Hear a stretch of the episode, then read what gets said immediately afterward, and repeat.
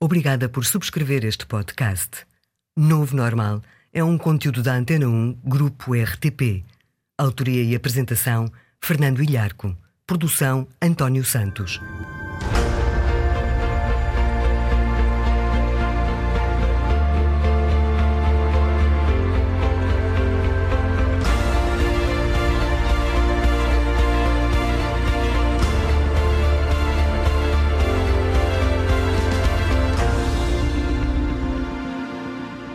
Viva! É preciso acreditar. Tem-se ouvido por estes dias. E ouve-se tantas vezes em momentos difíceis e exigentes. E o que é isso de acreditar? Como se consegue acreditar em algo que ainda não aconteceu? Como se pode desenvolver uma crença inabalável na vitória? Porque é que a crença, mesmo sem motivos, tende a funcionar? A crença, o que fazer para acreditar, os seus efeitos em nós e nos outros, é o tema deste novo normal. O Novo Normal, de Fernando Ilharco. A atitude é decisiva, evidentemente. Na vida profissional, no cotidiano, a forma como encaramos, como naturalmente vivemos, é o que a realidade é. O fundador da Ford, o Sr. Henry Ford, comentou um dia: Geralmente, quando alguém pensa que é capaz ou que não é capaz, tem razão. O que pensamos sobre nós mesmos é o vital o que já pensamos, o que pensamos antes de nos pormos a pensar, precisamente. Por exemplo, na vida profissional, há desafios que nos surgem como interessantes ou difíceis, como exigentes, e às vezes não só como possíveis, mas como certos. Ou seja, em que estamos seguros que vai correr bem, que vamos conseguir. Seja ganhar um contrato, concluir o projeto a tempo ou ter a melhor pontuação num concurso. Estar certo, ter a certeza, não determina, evidentemente, mas ajuda a que aconteça. E aqui queremos colocar duas questões. Primeiro, como se constrói essa certeza? A certeza de que vai correr bem, de que vamos vencer.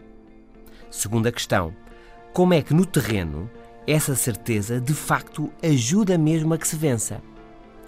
Pois a certeza constrói-se no dia a dia é uma atitude positiva assente no trabalho, na preparação, no atingir e valorizar dos resultados positivos. A certeza assenta na confiança, que assenta por sua vez na preparação. Mas sendo uma atitude, a crença que vai acontecer, que vamos vencer, baseia-se também num ambiente, num mundo que vamos criando à nossa volta na linguagem. Dizia Muhammad Ali o campeão mundial de boxe recentemente falecido. É a repetição das afirmações positivas, motivadoras, de confiança, de que trabalhamos mais e melhor. É a repetição das afirmações que leva à crença, que leva a acreditar. E quando essa crença, acrescentava ali, se torna numa convicção profunda, então as coisas começam a acontecer. A preparação mental na alta competição ou na vida profissional é hoje decisiva. Não faz milagres, claro. A crença que faz a diferença não assenta numa questão de feitio ou de personalidade. A crença que ganha baseia-se no trabalho bem feito, na exigência que colocamos em nós mesmos. Assenta na preparação que levamos a cabo e no dizermos a nós próprios que fizemos tudo o que podíamos para que corresse bem, para estar em forma, para estarmos preparados para o dia decisivo. É aí que radica a crença, na minha atitude dedicada e exigente. E esta é a resposta à segunda questão como é que a crença ajuda a ganhar? Ajuda a ganhar porque o meu comportamento e o dos outros facilitam os resultados esperados. Aquilo em que acreditamos modela o modo como atuamos e as coisas fluem naturalmente. Acreditar que é possível não resolve tudo, mas ajuda. Até porque não acreditar baixa a concentração, deixa subir a ansiedade, diminui o esforço e o empenho, isso sim é decisivo para não acontecer. É um jogo mental subconsciente, mas atenção, muita atenção. Se a sua atitude é de que gostava, gostava muito que acontecesse, mas não sei bem como, vamos ver como corre. Se acredita que vai ter sorte, se tem uma fezada, cuidado, não vai acontecer. A atitude que faz a diferença começa no esforço, nas conversas com colegas, amigos e familiares em que você se compromete, nas palavras positivas que todos os dias diz a si mesmo enquanto se esforça o trabalho de preparação exigente, a linguagem positiva, os compromissos que assumimos, ajudam a desenvolver a confiança e a crença de que vamos vencer. Este é o novo normal. Hoje sobre o papel da crença no desempenho e na vitória. A seguir vamos dizer-lhe como, em circunstâncias excepcionais, um mapa guiou e salvou um grupo perdido três dias ao frio e na neve nos Alpes austríacos. O Novo Normal. Podcast exclusivo. Antena 1. Sobre a força da crença. Sobre aquilo em que acreditamos mudar o mundo à nossa volta. Aqui vai uma história com 100 anos. Enquanto corria a Primeira Guerra Mundial, um regimento de soldados húngaros do Império Austro-Húngaro estava acampado nos Alpes. O seu líder, um jovem tenente, enviou então uma patrulha de quatro soldados para explorar as redondezas. Dali a horas começou a nevar e assim continuou. Nevou e nevou durante mais de dois dias seguidos. Os quatro soldados tinham partido sem mantimentos, nem alimentação, nem vestidos para a neve e não voltavam. Ao terceiro dia, a neve parou e dali umas horas a patrulha dos quatro soldados regressou. Estavam exaustos e arrastavam-se até ao acampamento. Foram prontamente socorridos. Dali a algumas horas, na enfermaria, o tenente perguntou então ao sargento, ao chefe da patrulha: O que vos aconteceu? Como sobreviveram três dias na neve? Com dificuldades, o sargento contou. Poucas horas depois de ter começado a nevar, os soldados, ele e os outros três, estavam perdidos. Ficaram desesperados, pensaram que não sobreviveriam. E o pânico estava a tomar conta deles. Foi então que um deles encontrou no bolso das calças um mapa dos Alpes. Com o mapa, disse o sargento, era uma questão de tempo. Sabíamos que chegaríamos. Sentámo-nos, encostámos a uma árvore para ficarmos mais quentes, da neve íamos conseguindo alguma água e esperámos, esperámos e esperámos. E ao terceiro dia, finalmente, a neve parou. Agarramos no mapa e cá estamos. Deixa-me ver esse mapa, disse o tenente. Abriu e exclamou: Mas isto não é um mapa dos Alpes, é um mapa dos Pirineus. Foi assim mesmo. O sargento disse que ia morrendo outra vez. Era o mapa errado, mas tinha-lhes dado a confiança e o estímulo para avaliar bem a situação e tomarem boas decisões. O mapa, sabe-se hoje, entre outras consequências, subiu-lhes a testosterona, aumentando assim a confiança, e baixou o cortisol, diminuindo o stress, acabando com o pânico. O mapa mudou a situação, porque com o mapa os soldados acreditaram que iam mesmo salvar-se, que era uma questão de tempo. Chegaram porque acreditaram que chegaria. O mapa para eles era real. Devemos aqui dizer que a crença foi decisiva. Este é o novo normal. Já a seguir vamos responder a esta pergunta. Como se ganha a confiança que faz a diferença?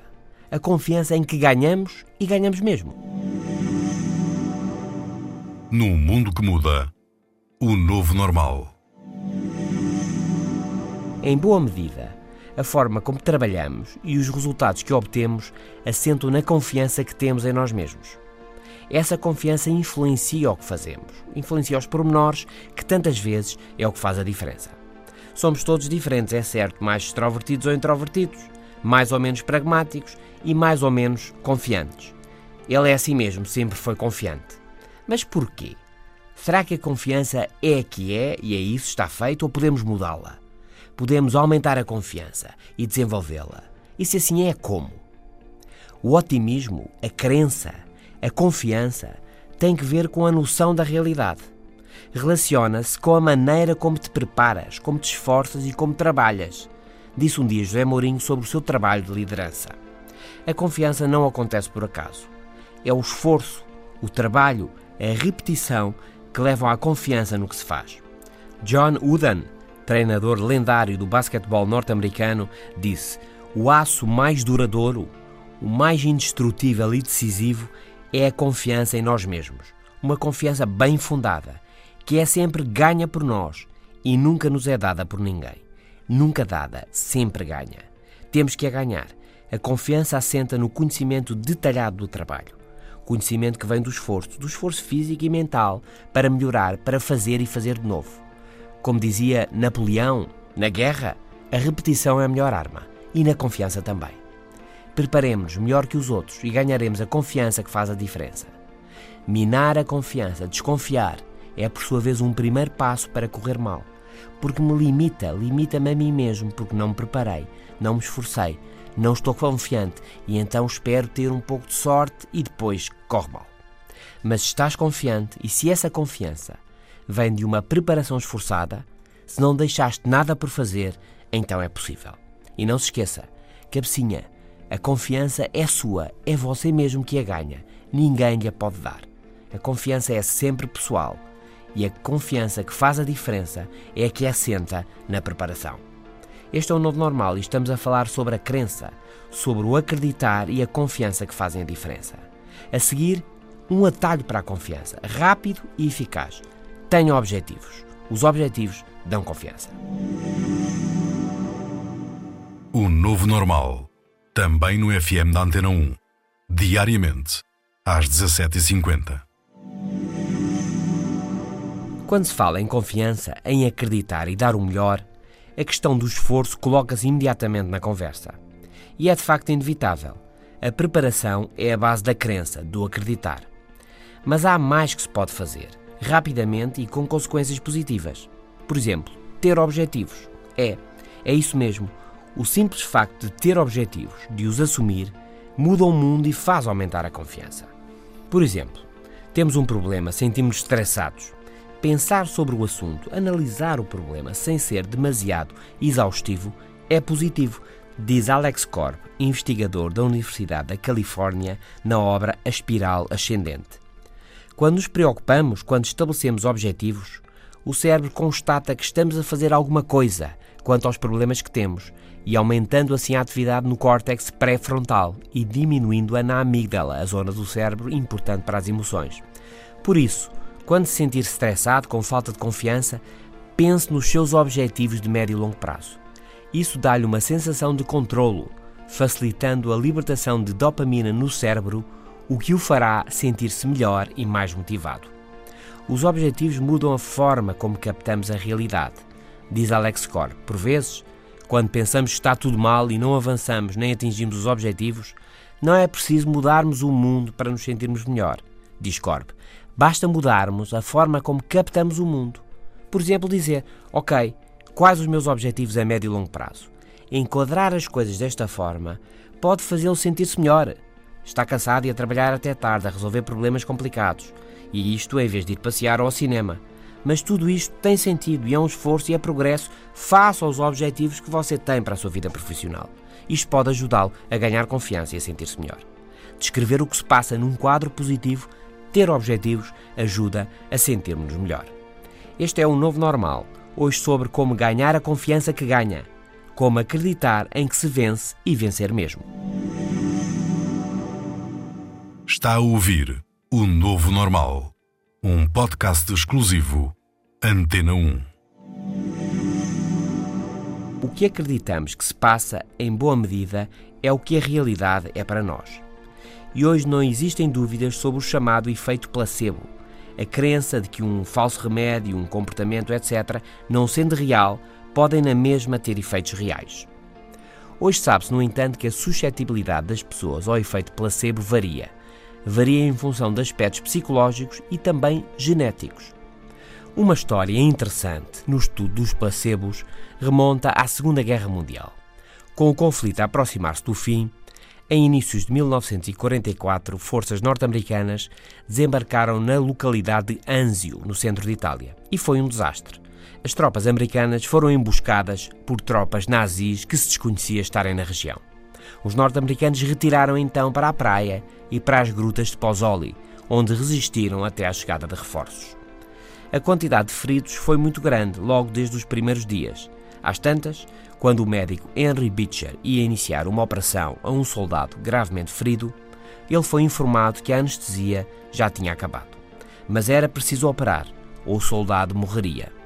Beecher, sem ser então notado, deu ordens à enfermeira para injetar o ferido com água salgada em vez de anestesia, que já não havia. E o soldado acalmou-se e foi possível operar. Nos dias seguintes, o médico repetiu esta ação dezenas de vezes e a maior parte das quais com sucesso, cerca de 30 e muitos por cento. Nem todos os feridos conseguiam operar, é certo, mas mais de um terço reagia de facto como se estivessem anestesiados. Quanto mais emocional o estado do ferido, maior a probabilidade de a falsa anestesia funcionar mesmo.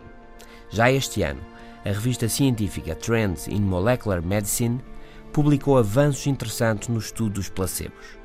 Descobriu-se que o seu efeito se relaciona também com a genética da pessoa. Descobriu-se ainda que o efeito placebo possivelmente tem vindo a ter um papel nos cuidados de saúde bem maior do que aquilo que é assumido até hoje. Já dizia o poeta romano há dois mil anos: são capazes os que pensam que são capazes. Este é o novo normal. Hoje, sobre como criar a certeza de que vai correr bem, de que vamos vencer e sobre como é que essa certeza faz mesmo acontecer. Contámos-lhe como o mapa dos Pirineus serviu para guiar um grupo de soldados perdidos durante três dias, ao frio e na neve, nos Alpes, e trouxe-os de volta à segurança. Falámos sobre como ganhar a confiança que faz a diferença e como o simples facto de ter objetivos, de os assumir, muda o mundo à nossa volta e faz aumentar a confiança. Este é o novo normal. Fernando Ilharco, até para a semana.